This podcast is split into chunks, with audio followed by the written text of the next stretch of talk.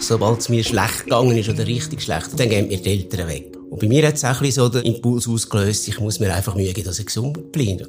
Aber wie, das habe ich natürlich nicht gewusst. Da ist der Podcast Kulturzyklus Kontrast von der Ostschweizer Fachhochschule. Wir haben den Podcast im Jahr 2021 ins Leben gerufen, wegen der Pandemiesituation. Die zweite Staffel hat die Idee, dass man Menschen mit Behinderung vorstellen, Projekte vorstellen, aber auch Problemlagen, Herausforderungen, neue Ansätze mit euch teilen. Mein Name ist Stefan Rebler. Ich bin Dozent an der Fachhochschule Ost im Departement Soziale Arbeit Heute ist Gast der Hans-Rudi Silberschmidt. Ich habe den Hans-Rudi Silberschmidt kennengelernt als Heimleiterkollege im Kanton Thurgau.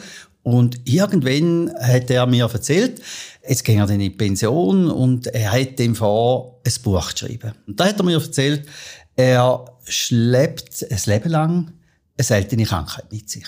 Und jetzt rede ich mit dem äh, Hans-Rudi Silberschmidt über das Leben und auch ein Stück weit über das Buch, das er geschrieben hat.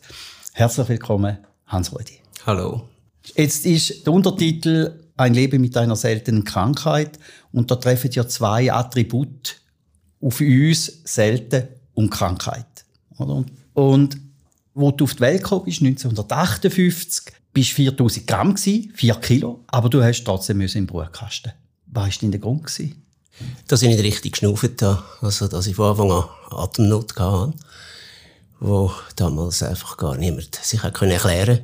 Und es war effektiv so, dass ich die ersten paar Lebenswochen auch immer Atemstillstand hatte. Das heisst, meine Lunge hat irgendwie nicht richtig da. Und die Ärzte haben keine Ahnung was, was echt los ist. Zwischendrin war es wieder gut, dann habe ich mich wieder erholt und plötzlich mit notfallmäßig Spital müssen, damals. Also, da kommen ja Ärzte, das sind Mediziner auch in, in dieser Zeit, Ende der 50er Jahre, Sie haben ja auch eine Expertise gehabt. Die haben doch auch Vermutungen äh, gestellt. Also hat man denn solche Diagnosen nicht auf dem Tisch gehabt? Mal, also die Vermutungen sind da gewesen und auch, dann ist das auch getestet worden. Also eine naheliegende Vermutung war Mukoviszidose, also zystische Fibrose weil die Symptome sind relativ ähnlich. Und ich mag mich erinnern, dass ich in der Kindheit etwa siebenmal die Schweißtest gemacht habe, wo man versucht herauszufinden, ist es Muko. Und es war jedes Mal negativ. Gewesen. Aber jeder Arzt oder jede Klinik hat wieder neu getestet und dann denkt, das, das müsste doch das sein. Aber es ist es einfach nicht gewesen.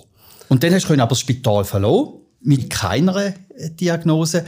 Wie haben denn die Eltern reagiert? Also ich kann mir vorstellen, wenn, wenn die Eltern jetzt ihres, ihres Kind mit heimnehmen und nicht wissen, warum schnauft so schwer. Da ist ja Sorge, da, da ist auch ein Stück weit das Elend, eine Ohnmacht. Also meine Mutter war sehr besorgt. Ich muss sagen, dass ich ein Jahr vorher, vor meiner Geburt, hat die Mutter eine Totgeburt hatte. Also hat in dem Sinne schon ein Kind verloren, wo sie bis am Ende der Schwangerschaft ausgetragen hat und wo dann aber neu im Mutterleib verstorben ist. Und sie hat natürlich panische Angst gehabt, dass jetzt sie das zweite Kind auch wieder verliert. Das ist ähm, sicher im Zentrum gewesen. Was hat man denn in dieser Zeit können überhaupt machen? Ja, es ist eben schon sehr diffus gewesen. Zwischendrin ist mir auch wieder relativ gut gegangen. Und ich hatte wenig Symptome gehabt, also was das, was immer da war, so Husten mit viel Auswurf, ähm, Nasenhöhlen sind verschlimmert gewesen. Das ist eigentlich immer da gewesen. Also, wie eine Durchverkältung eigentlich, kann man sagen. Und ich sage immer, ich habe keinen Lebenstag ohne, dass ich x-mal gehustet habe. Das ist einfach wie, das ist ganz normal für mich. Ich habe gar nichts anderes gekannt. Aber so die Fieberschübe, die ich dann hatte, das ist zwischen ihnen auch wieder weggeblieben. Dann ist es mir relativ gut gegangen dazwischen. Also es ist ein ständiges Auf und Ab eigentlich. Was mir dann aufgefallen ist, dass du immer wieder so im, im Bereich bist von Therapie, Reha, also Davos ist da drin. Also so da Weggehen von den Eltern und da drin ist auch, das sagen auch deine Titel, aber so die nackte Verzweiflung, oder? Also so das Weggehen, nicht wissen, es daheim verlassen. Also das ist schon noch verrückt für ein Kind, oder? Wo immer muss weggehen. Ja, also das ist eines der schwierigen Geschichten für mich, sobald es mir schlecht gegangen ist oder richtig schlecht oder länger schlecht, dann bin ich weggekommen. Zuerst war es ein Spital oder dann ist es zweimal ein Kinderheim gewesen. Das ist wie so in mir gewesen. Wenn es mir nicht mehr gut geht, dann gehen mir die Eltern weg. Zudem, wenn ich dann weg war in einem Kinderheim oder in einem, in einem Sanatorium, dort haben dann die Ärzte viel mehr freie Hand gehabt, um einfach mal auszuprobieren, was könnte man noch probieren mit dem Kind. Und bei mir hat es auch ein bisschen so der Impuls ausgelöst, ich muss mir einfach Mühe geben, dass ich gesund bleibe. Aber wie, das habe ich natürlich nicht gewusst. Wenn man der Erzählung im Buch folgt und auch Bilder sieht, dann macht da einen Eindruck von so ganz schwarzen Zeiten auch von Heim, oder? Also so Massenlager, wo man liegt, du beschreibst, und am Mittag bin ich am angelegt und habe so tun, wie ich nie würde schlafen, obwohl ich nicht geschlafen habe. Also da muss ja auch ganz viel passiert sein, oder? Also so im Aufwachsen, im Erleben von Kindheit. Mhm. Ja, es sind die 60er Jahre gewesen, und es ist natürlich auch eine Zeit von der schwarzen Pädagogik, oder? Wo dann mit dem Kind vieles gemacht worden ist. Und darum, einmal mit fünf habe ich eine schwere Misshandlung erlebt, wo mein Leben so war. Also ich bin nackig in der Badwanne gestanden, eine Schwester hat mich abgeschlagen und äh, ich sehe mich nur noch so von oben, von der Decke her, sehe ich das wie, für mich wie eine Außerkörpererfahrung gewesen.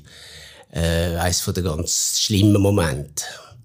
Oder dann mit sieben in Davos, da habe ich mich einfach als medizinisches Versuchskaninchen gefühlt. Da haben sie alles Mögliche probiert. Ich habe damals schon ausgerechnet, dass ich pro Tag einfach irgendeine Spritze bekomme. Und das ist schon eine grosse Ohnmacht und, und auch eine Traumatisierung damals, ja. Jetzt habe ich mir dann überlegt, du bist ja nicht der einzige Bub, nicht das einzige Mädchen, nicht das einzige Kind gewesen, wo jetzt zum Beispiel in dem Davos war. Hat es denn da nicht einen Schulterschluss gegeben von den Eltern, wo, wo gefragt haben, hey, da, da müssen wir vielleicht anders dran herangehen? Die Eltern sind weit weg und die haben untereinander, nehme ich an, überhaupt keinen Kontakt gehabt. Also ein Beispiel ist von dem Davos gewesen. Telefonieren mit Eltern ist verboten gewesen. Die Briefe, die ich einen davon abgedruckt habe, ist quasi die einzige Kommunikation gewesen.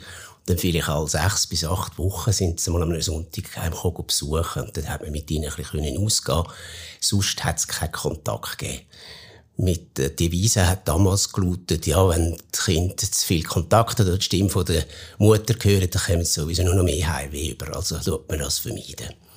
Und ich habe natürlich alles in mir rein verarbeitet oder eben nicht verarbeitet. Also ich habe mich zum Teil sehr stark zurückgezogen und ich bin damals, denke ich, sehr abkapselt und introvertiert worden. Ich habe einfach alles müssen irgendwie für mich lösen, weil ich kann mit niemandem reden oder? Auch nicht mit Buben, mit Gleichaltrigen, die dort waren, hat es dort nicht Freundschaften gegeben, weißt, so Solidarität. Das ist auch nicht passiert.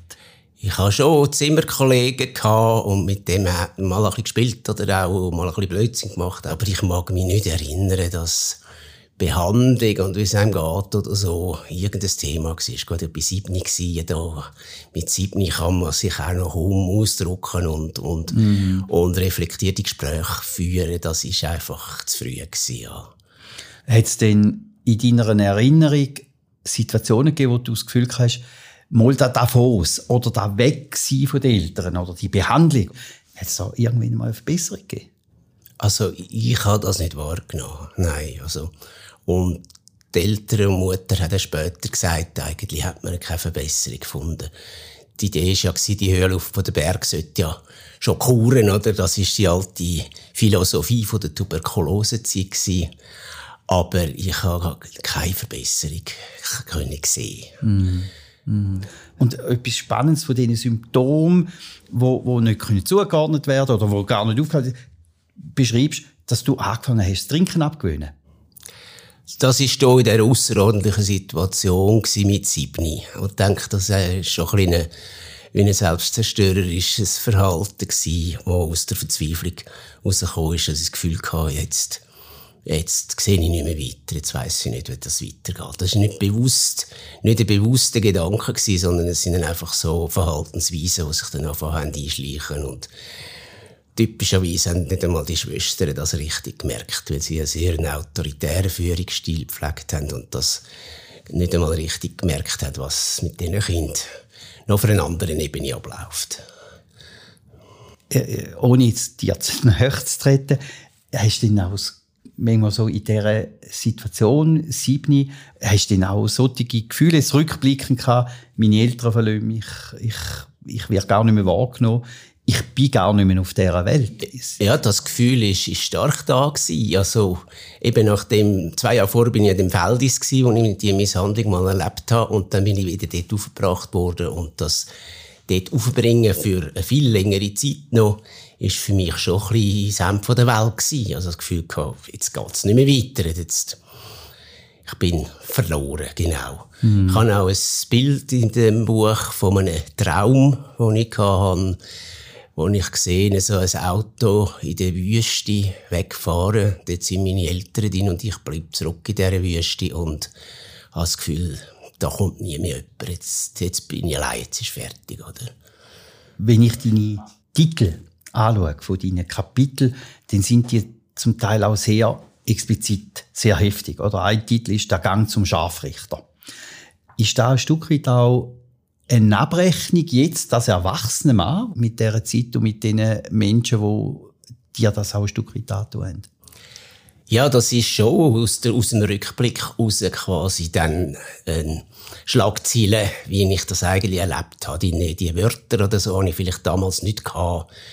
Aber ich habe vor allem zwischen 20 und 30 ganz viel Verarbeitung gemacht von dem, habe ich so müssen ins Leben finden mit dieser ganzen Geschichte und äh, ja, das mit dem Scharfrichter, das ist halt ein besonders grober Arzt gewesen. Das ist ein Ohrennasenhalsarzt gewesen, der mich zweimal in der Woche in die Kieferhöhle gestochen hat. Das heisst, dort sticht man eigentlich in Knochen rein und äh, holt Schleim raus. Aus heutiger Sicht eine völlige Nonsensbehandlung, aber damals, mindestens für den, ist das Standard gewesen in der Hoffnung, jetzt denke ich mal, alle Schleim draussen. Effektiv ist es so bei meiner Krankheit, dass der Schleim einfach ständig produziert wird. Also, da hätte man das Leben lang können stechen, den hätte man nie rausgebracht.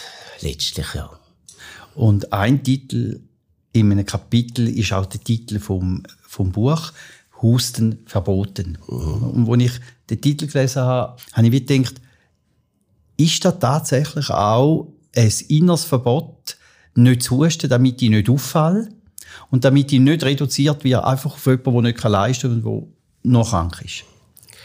Ja, weniger. Es ist wirklich aus dieser Szene heraus passiert, auch in dem Davos, wo wir angewiesen worden sind, vor dem mittäglichen Liegeritual aufs WC gegangen, raushusten.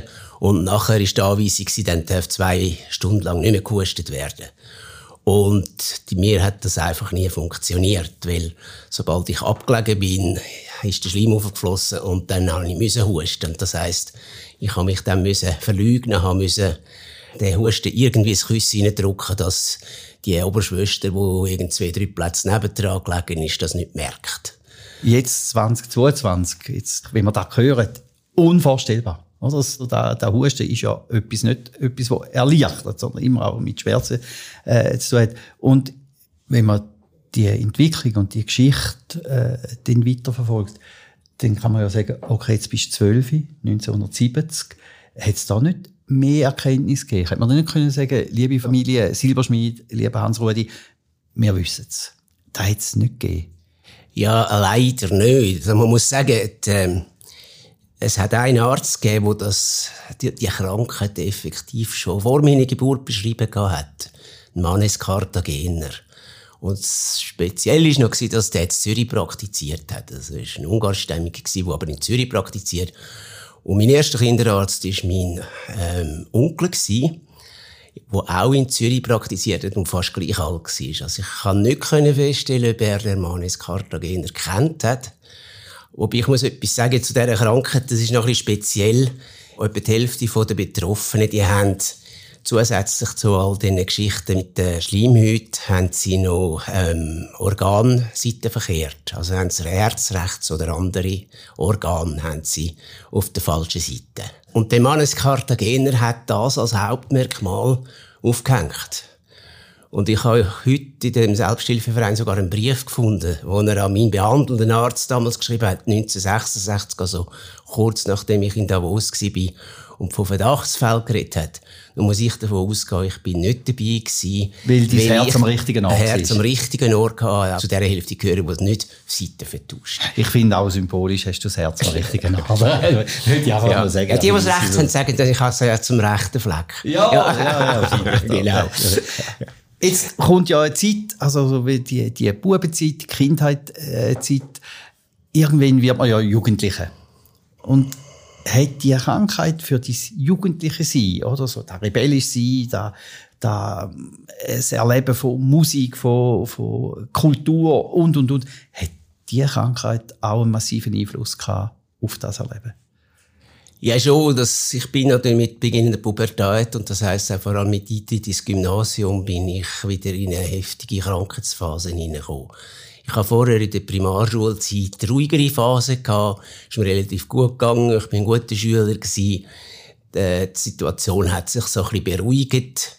Und dann, wo das Gymnasium angefangen ist und die ähm, Leistungsanforderungen stark aufgeschnellt sind, da bin ich wieder gesundheitlich ins Straucheln gekommen. Immer wieder krank geworden. Und diese Phase hat dann auch wieder zwei Jahre lang gedauert.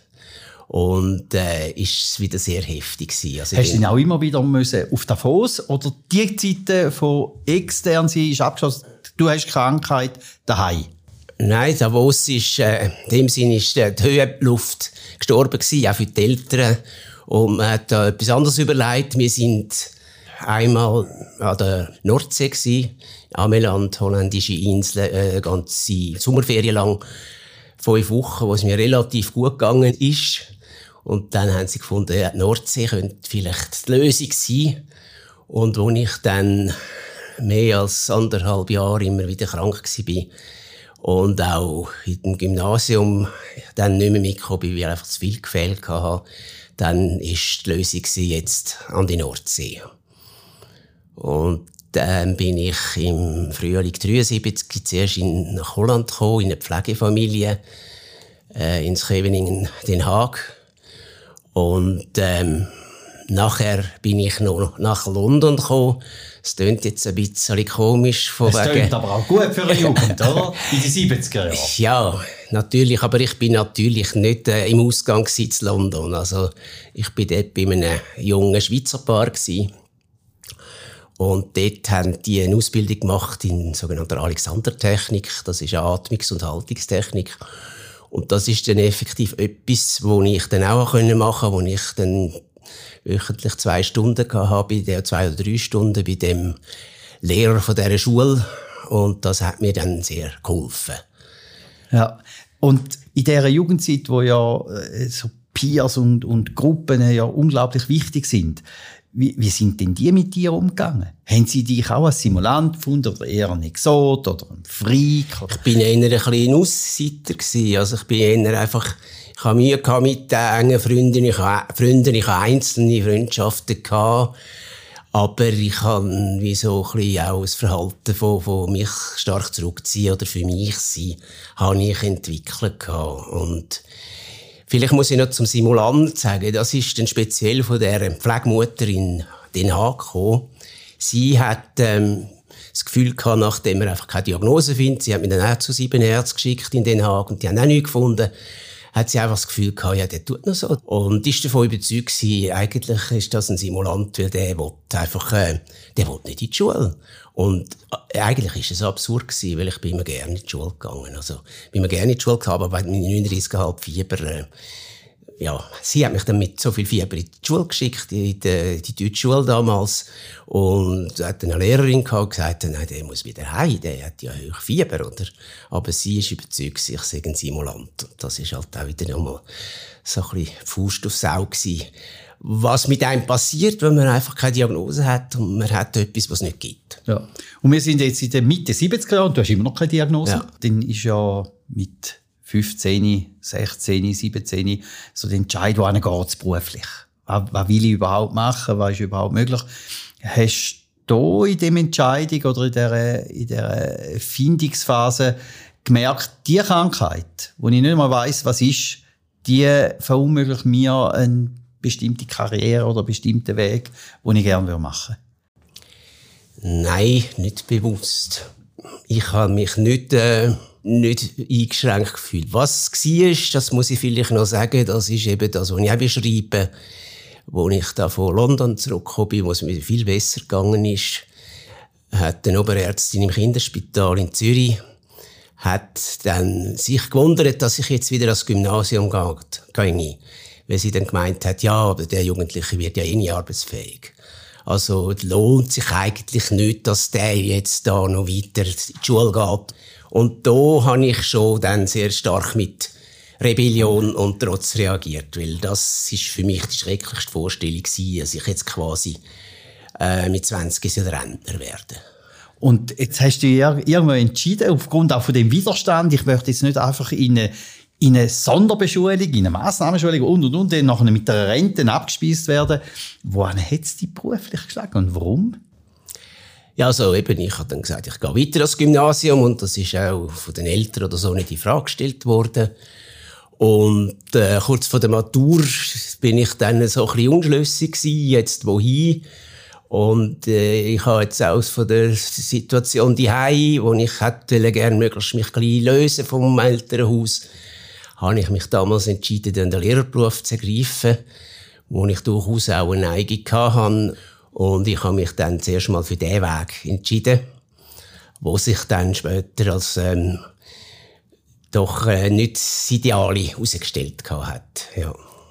Lehrer hat ja immer auch mit Verantwortung zu Und du beschreibst da ihnen auch eine Sequenz, wo irgendetwas passiert ist und du deiner Verantwortung als Lehrer nicht mehr hast können nachkommen. Jetzt rückblickend heisst das, die Krankheit hat auch Kinder die Verantwortung oder wie du gerne willst, Lehrer sein, ausfüllen, hat dich gehindert. Ja, ich bin halt einfach immer am Anschlag von der Kräfte, oder? Und Lehrer, gerade jetzt im Primarbereich heisst auch sehr viel Präsenz und sehr viel da sein, voll da sein, alles wahrnehmen, immer reagieren. Und die Kraft habe ich dann immer wieder mal nicht gehabt, wenn es mir wieder schlechter gegangen ist. Und dann hat es auch noch Konflikt gegeben mit gewissen Eltern, wo da gefunden hat, der macht da eine Art Werkstattunterricht und das passt uns nicht und so weiter. Und das hat dann die Belastung halt einfach noch mehr verstärkt, so dass ich dann nach zwei Jahren eigene Klasse, dann die Klasse wieder abgegeben habe. Ist da ein schwerer Entscheid gewesen? Weißt du, wo du sagst, eigentlich ist es mein Traumberuf, ich würde das wahnsinnig gerne machen. Oder hast du eher gefunden, es war eine Entlastung gewesen, es zieht dich weiter? Nein, es war wirklich eine Entlastung gewesen, weil ich einfach kräftemässig befordert war und weil bei mir die Krankheit äh, auch ähm, das mitbringt, dass sobald ich zu stark gefordert bin, zu sehr mich muss anstrengen, dann kommen die eher Infekt. Was natürlich nicht war, ist, ich habe keine Ahnung gehabt, wie weiter. Also es ist dann so ein eine Phase gekommen von, was mache ich jetzt, oder? Und was hast du gemacht? das Leben auf mich zukommen lassen. Also ich habe dann gewisse Interessen angegangen. Ich habe noch ein bisschen Theater spielen. Äh, ich habe einen Clown-Pantomime-Kurs gemacht. Ich habe überlegt, ich mich an Dimitri-Schule anmelden Das hat mich sehr gereizt. Und dort habe ich aber dann auch müssen eingesehen, mit meiner körperlichen Situation wäre ich wahrscheinlich dort auch überfordert, weil dort geht sehr vieles ins Akrobatische rein. Und ich habe ja neben meiner Krankheit auch noch einen starken Scheuermann als Kind und immer müssen wir auf meinen Rücken schauen und das ist halt dann auch nicht kompatibel mit mit Akrobatik. Ja. Also nix Zirkus, Nein. Theater. Wo bist du denn gelandet? Dann bin ich relativ gleich zur Einsicht gekommen, ich will Psychologie noch studieren, also noch ein zweites Studium machen, wo ich dann mit 28 angefangen habe. Hat dich in dem Studium deine Krankheit äh, beeinflusst, äh, angetrieben? Es ist natürlich vieles schon aus meiner Erfahrung und aus meiner Verarbeitung gekommen, die ich hier gemacht habe. Ich habe viel äh, Auseinandersetzung mit mir selber gemacht, mit Auseinandersetzung mit meiner Vergangenheit. Und das hat schon starken Einfluss gehabt, dann jetzt zum das Fach wählen. Und, aber wie gesagt, auch zu dem Zeitpunkt habe ich nicht gewusst, dass meine Krankheit eine Krankheit ist, oder? Es ist immer noch. Immer noch nicht? Meine, meine diffuse ja. äh, meine diffusen Symptome, wo niemand weiß warum. Ja. Jetzt sind wir in den 80er Jahren und auch du schreibst gegen Ende von deinem Buch äh, rückblickend, ob die Krankheit und, und, und auch äh, die Einfluss, die Wirksamkeit von der Krankheit auch dein Liebesleben beeinflusst hat. Du hast aber eine Freundin gehabt. Ja, einfach relativ spät. Also ich hatte sehr lange gehabt, bis ich erst Beziehung hatte. Lustigerweise hat mir damals die damalige Freundin gesagt, es sei wie wenn eine Glaswand zwischen uns ist. Da ist mir das, die Assoziation von den Isolette vom Brutkasten wieder in den Sinn gekommen. Also irgendwie, ja, habe ich dort einen sehr langen Weg gehabt, bis ich dann so intime Beziehungen dann auch habe können leben. Und dann, ähm, habe ich zwei festere Beziehungen gehabt, bis dann ich ähm, erst dann mit 37 meine heutige Partnerin kennengelernt habe. Ja. Und jetzt wahnsinnig auch berührend und, und spannend äh, ist gewesen, eine von deinen vorhergehenden Freundinnen, Lebenspartnerinnen, hast du dich getrennt, weil du gerne eine Familie hast wollen gründen, Kind hast wollen haben und deine Partnerin nicht. Und dann irgendwo habe ich gelesen, dass deine Krankheit bei dir eine Unfruchtbarkeit auslöst. Also, genau. dass du gar kein Kind kannst haben, aufgrund von dieser mhm. Krankheit. Die Sehnsucht aber da, wirklich da, da war. Und deine Freundin da gesagt, ich möchte eigentlich kein Kind haben. Also, ja. das ist schon noch verrückt. Ja, ja was man nicht weiss, es, ähm, kann man nichts anfangen damit, bis man, bis man so etwas weiss. Ja. Und effektiv ist es dann so gewesen, dass ich mit der heutigen Partnerin, die wir hätten, ein Kind haben, haben wir keinen bekommen dann ist sie sehr schnell schauen, ob bei ihr etwas ist. Und dann haben wir gesagt, ja, jetzt auch bei mir Spermiogramm machen.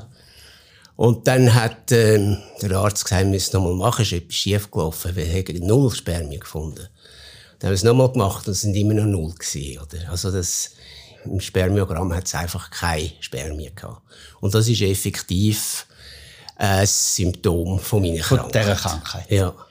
Aber auch der Fruchtbarkeitsarzt hat noch keine Ton gesagt oder keine Ahnung von PCD. Und er hat auch nicht nachgeforscht? Er hat nicht Nein. Gesagt, und da interessiert mich er hat, mich so, er hat uns sofort wegen künstlicher Befruchtung hat er uns beraten und so. Aber warum jetzt da gar keine Spermien sind, was fast nie vorkommt, das hat er, dem ist nicht weit, weiter nachgegangen. Das war jetzt 1997 wo ich ein paar Monate später dann zu dem Arzt bin, der effektiv den Verdacht geäussert hat. So, und jetzt sind wir dort. Genau. Jetzt interessiert natürlich unsere Hörer, was hast du für eine seltene Krankheit? Also sie heißt primäre Ziliendyskinesie. Das klingt jetzt sehr spanisch, wie die meisten medizinischen Diagnosen. Man kann es einfach erklären, es heisst, ähm, alle Flimmerhörli auf der Schleimhaut bewegen sich nicht oder nicht richtig oder sie tun ähm, nur ein bisschen umschwadern. Das heisst, sie transportieren den Schleim nicht. Bei allen Gesunden wird der Schleim mit äh, regelmäßigen Schlagbewegungen immer schön transportiert. Und bei den Menschen mit PCD funktioniert das nicht oder sehr schlecht.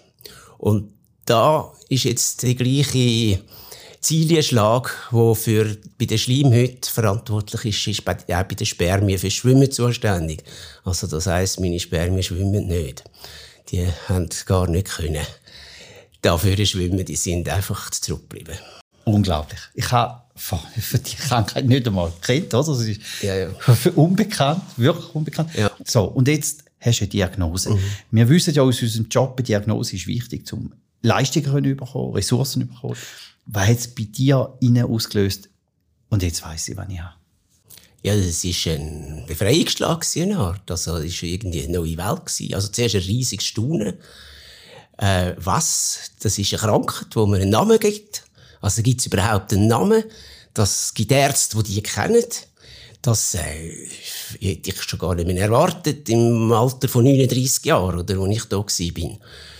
Und gleichzeitig war dann auch ein bisschen Wut auf all die Mediziner. Ich gesagt, ich, ich weiss nicht mehr, ob es 50 oder 60 sind in meinem Leben, die mich behandelt hat und keiner ist im Ansatz auf die Idee gekommen, wir müssten dieser Sache mal auf den Grund gehen.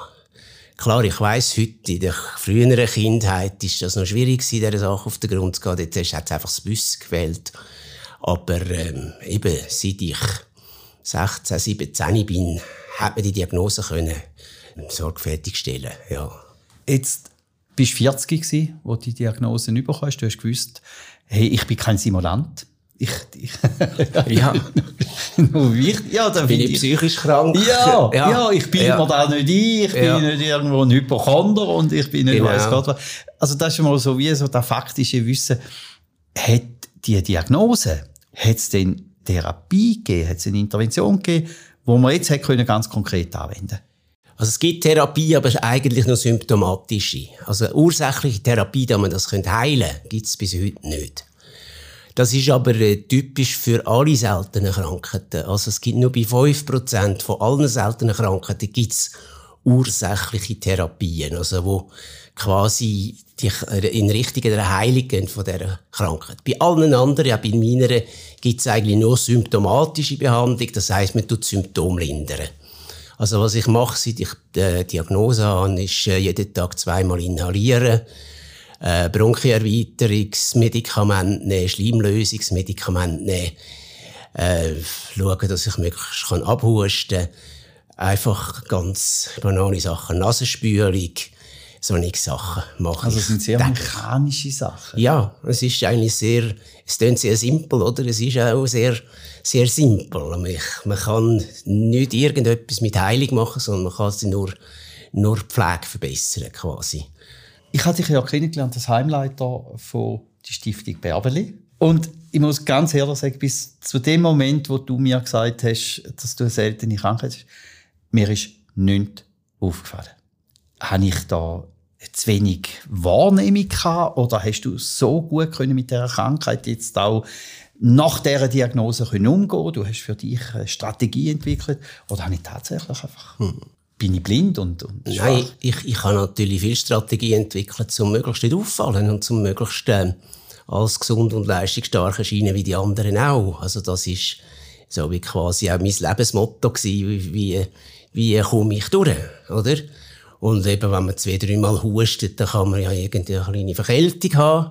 Ich glaube, du bist sicher nicht der Einzige, es ist wahrscheinlich den meisten gegangen. Ich habe kürzlich mit einer Cousine geredet, die das mein Buch gelesen hat. Ich bin als Kind bin in der Ferien bei ihr und sie ist aus allen Wolken gefallen und hat gesagt, dass ich keine Ahnung was du gehabt hast, oder? Und ich habe gesagt, das ist nicht ihre Schuld. Ich habe immer versucht, möglichst normal und nicht krank zu erscheinen. Ich habe mir da eher Mühe gegeben und ich habe das, meine Symptome für mich abgehandelt. Hättest du nicht das Bedürfnis gehabt, da öffentlich zu machen? Weißt du, so zum sagen, hey, da nehme ich mit, da macht ein Teil von mir aus, die Krankheit und ich weiß jetzt, was ist und ich habe das eben im zunehmenden Alter jetzt Schritt für Schritt gemacht, mit quasi jetzt mit dem Buch als, als Höhepunkt. Jetzt mache ich es ganz öffentlich, oder? Was immer war bei mir, war immer die Angst, eben irgendwie aus dem Beruf zu gehen, irgendwie in der Welt nicht ernst genommen zu werden. Das ist halt früher noch, noch viel stärker der Fall gewesen. Also ich mag mich erinnern, als Lehrer habe ich müssen zu einer vertrauensärztlichen Untersuchung gehen. Sie hätten mich dort ausgeschlossen, wenn ich da eine Krankheit hatte. Oder sie hätten mindestens einen Vorbehalt gemacht für alles, was damals war. Da wären wir einfach nicht aufgenommen worden in die Pensionskasse, wenn man krank war. Ich hatte zum Glück damals keine Diagnose gehabt und auch, auch vor dem Arzt alles abgespielt, oder? Aber das ist wie so ein Lebensmuster gewesen. Ähm, ich muss mich möglichst gesund geben, damit ich äh, durch das Leben komme. Und meine Krankheit ist meine Privatsache. Und jetzt ist die Krankheit und dieses Erleben, auch wenn es so bitter war und wenn es auch ganz schreckliche Situationen äh, hat, aber auch zu einer Ressource geworden. Du bist ja Heimleiter gewesen. Hat dieses Erleben, dies, die, die Krankheit, die du mitgenommen hast, auch dein Beruf, dein, Ausführen von Heimleitung, hat einen Einfluss gehabt? Bist mhm. du deinen anvertrauten Menschen, die bei dir gelebt haben, anders begegnet? Mhm. Ja, es ja ein bisschen paradox gewesen, weil Heimleiter, also eigentlich wäre ja das, das gewesen, wo ich als Kind mal am schrecklichsten erlebt habe, oder in einem Heimleben. Und von dort her ist es ja fast ein bisschen paradox gewesen. Aber ich habe mir einfach gesagt, ich kann es anders machen. Und natürlich habe ich dann sehr darauf geschaut, dass das Themen, wo, wo in dieser Zeit sowieso immer wichtiger geworden sind, wie Selbstbestimmung und und wie können den Alltag selber gestalten und dass die Menschen auch mit Beeinträchtigung selber können, ähm, Sachen wählen, sagen, was sie möchten, was sie nicht möchten, wie sie möchten leben, dass das einen höheren Stellenwert hat. Also in dem Sinn hat mich das sicher auch mitprägt und, und ist mir wichtig gewesen. Da habe ich so habe ich dich auch erlebt in dieser Sitzung. Ich glaube, dort haben wir immer auch, auch die gleiche Haltung gehabt. Wir wollen uns wehren gegen die Administrierung, gegen die Verwaltung von diesen Menschen. Und wenn du jetzt nochmal so unter dem Aspekt nochmal zurückgreifst, und wir kommen schon zum Ende von unserem Gespräch, äh, und so die Situation nochmal in dem Bad äh, vor dich äh, nimmst, hast du nie wollen etwas machen gegen das. Also eine Anzeige, nochmal aufrollen von diesen Situationen in Davos. Oder es ist ja die Diskussion im Zusammenhang mit Heim und Heimentwicklung, dass man muss unbedingt solche Situationen auch benennen, transparent machen und irgendwo auch können wieder diskutieren, dass nicht wieder das Gleiche passiert. Da hast du im Zusammenhang jetzt mit, mit dem Buch, mit der Auseinandersetzung dir nie überlegt. Ich glaube, in der Zeit, als ich so 20 bis 30 war, war für mich vor allem wichtig, dass ich mit meinem Leben zu Schlag komme und was ich dort daraus mache. Damals äh, wäre ich wahrscheinlich völlig aufgelaufen in der damaligen Zeit mit irgendeiner Anzeige oder äh, mich wehren, was dort passiert ist. Ich meinte nicht, dass ich da sehr weit gekommen wäre, weil es ist ganz eine andere Zeit gewesen, oder? Das sind 80er Jahre und 90er Jahre gewesen. Die ganzen Sachen von Wiedergutmachung von, von den Verdingkind und, und die verschiedenen Sachen, die später gekommen sind, die sind ja alle nach der Jahrtausendwende gekommen. Und da sind die Menschen, die mich damals behandelt haben, wahrscheinlich hat kaum jemand gelebt, oder? Etwas ganz Wichtiges, denke ich, was für mich dann gekommen ist, es ist auch erst später gekommen, ich bin erst nach 50 habe ich Selbsthilfeorganisation gefunden. Das ist eine Selbsthilfevereinigung, es ist in Deutschland. Also es gibt eine Schweizer Gruppe, aber der Verein ist in Deutschland. Und ich bin seit acht Jahren dort im Vorstand. Und dort habe ich erfahren, ich bin vor zehn Jahren das erste Mal dort an einer so einer Jahreskonferenz gewesen, was, wie wichtig das ist, dass plötzlich Menschen zu treffen, die das Gleiche haben, oder? Weil, ich habe gesagt, ich bin das ganze Leben ein Eremit gewesen. Ich bin das ganze Leben äh, nein, ein Einhorn gsi, wo, wo kein vergleichbaren nur irgend so etwas hat. Also habe ich mit niemandem Erfahrungen können austauschen und in so einer Selbsthilfevereinigung kann man das plötzlich und trifft Leute an, die etwas Ähnliches haben und die vergleichbare Erfahrungen gemacht haben und das äh, hat einen enormen Stellenwert. Jetzt hast du noch gesagt, ich greife gleich nochmal auf, weil es mich wirklich auch so als Abschluss noch interessiert.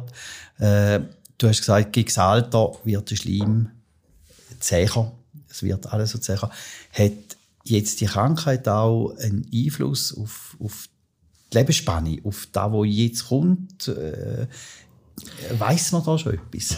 Das wüsste ich gerne, ja. Es, ich kenne ganz wenig, die so alt sind. Ich sehe jetzt die Statistik vom Verein. Die Ältesten sind im Moment 79, also doch relativ alt. Ähm, vermutlich, je nach Verlauf der Krankheit, ähm, verkürzt äh, die Lebensspanne schon. Und jetzt muss man auch noch sagen, eben, es gibt sehr unterschiedliche Verläufe und unterschiedliche Schweregrad von PCD. Also es gibt wirklich auch einige, die es sehr recht leicht haben und die mit, äh, mit wenig Einschränkungen davonkommen. Und es gibt auch ganz schwere Verläufe. Da gibt es eben eine grosse Spannweite. Darum kann ich nicht auf jemanden zurückgreifen und sagen, da, da. Ich kenne zwei näher, aus, dem Schweiz, aus der Schweizer Gruppe. Äh, eine Frau ist vier Jahre älter und ein Mann ist acht Jahre älter. Und die beiden, denen geht's leider heute noch gar nicht mehr gut. Also die sind äh, sehr eingeschränkt. Sie ist am Sauerstoff und kann kaum mehr viel machen als die sein. Ja. Aber wie gesagt, für mich Prognose, ich befürchte schon auch, dass ich so viele Jahre nicht mehr habe, weil einfach meine Lungenfunktion ist schon sehr tief. Ja, Hans-Rudi, danke vielmals, dass du bei uns Gast bist. Sehr gerne. Einfach zum Abschluss sagen, äh, deine Offenheit und Zugang, wo auch in dem Buch zum Tragen kommt, ist einfach empfehlenswert zum nachlesen. Das Buch Haus den Verboten von Hans-Rudi Silberschmidt ist im Verlag 11 und 10 erschienen. Und ich empfehle einfach, das zu lesen und auch darin zu erfahren, was bedeutet eine seltene Krankheit zu haben. Vielen Dank. Danke vielmals. Wenn ihr Fragen habt, wenn ihr Anregungen habt, wenn ihr irgendetwas wollt, vertieft wissen, schreibt uns doch einfach eine E-Mail an kulturzyklus.ost.ch. Danke vielmals, dass ihr dabei gewesen sind.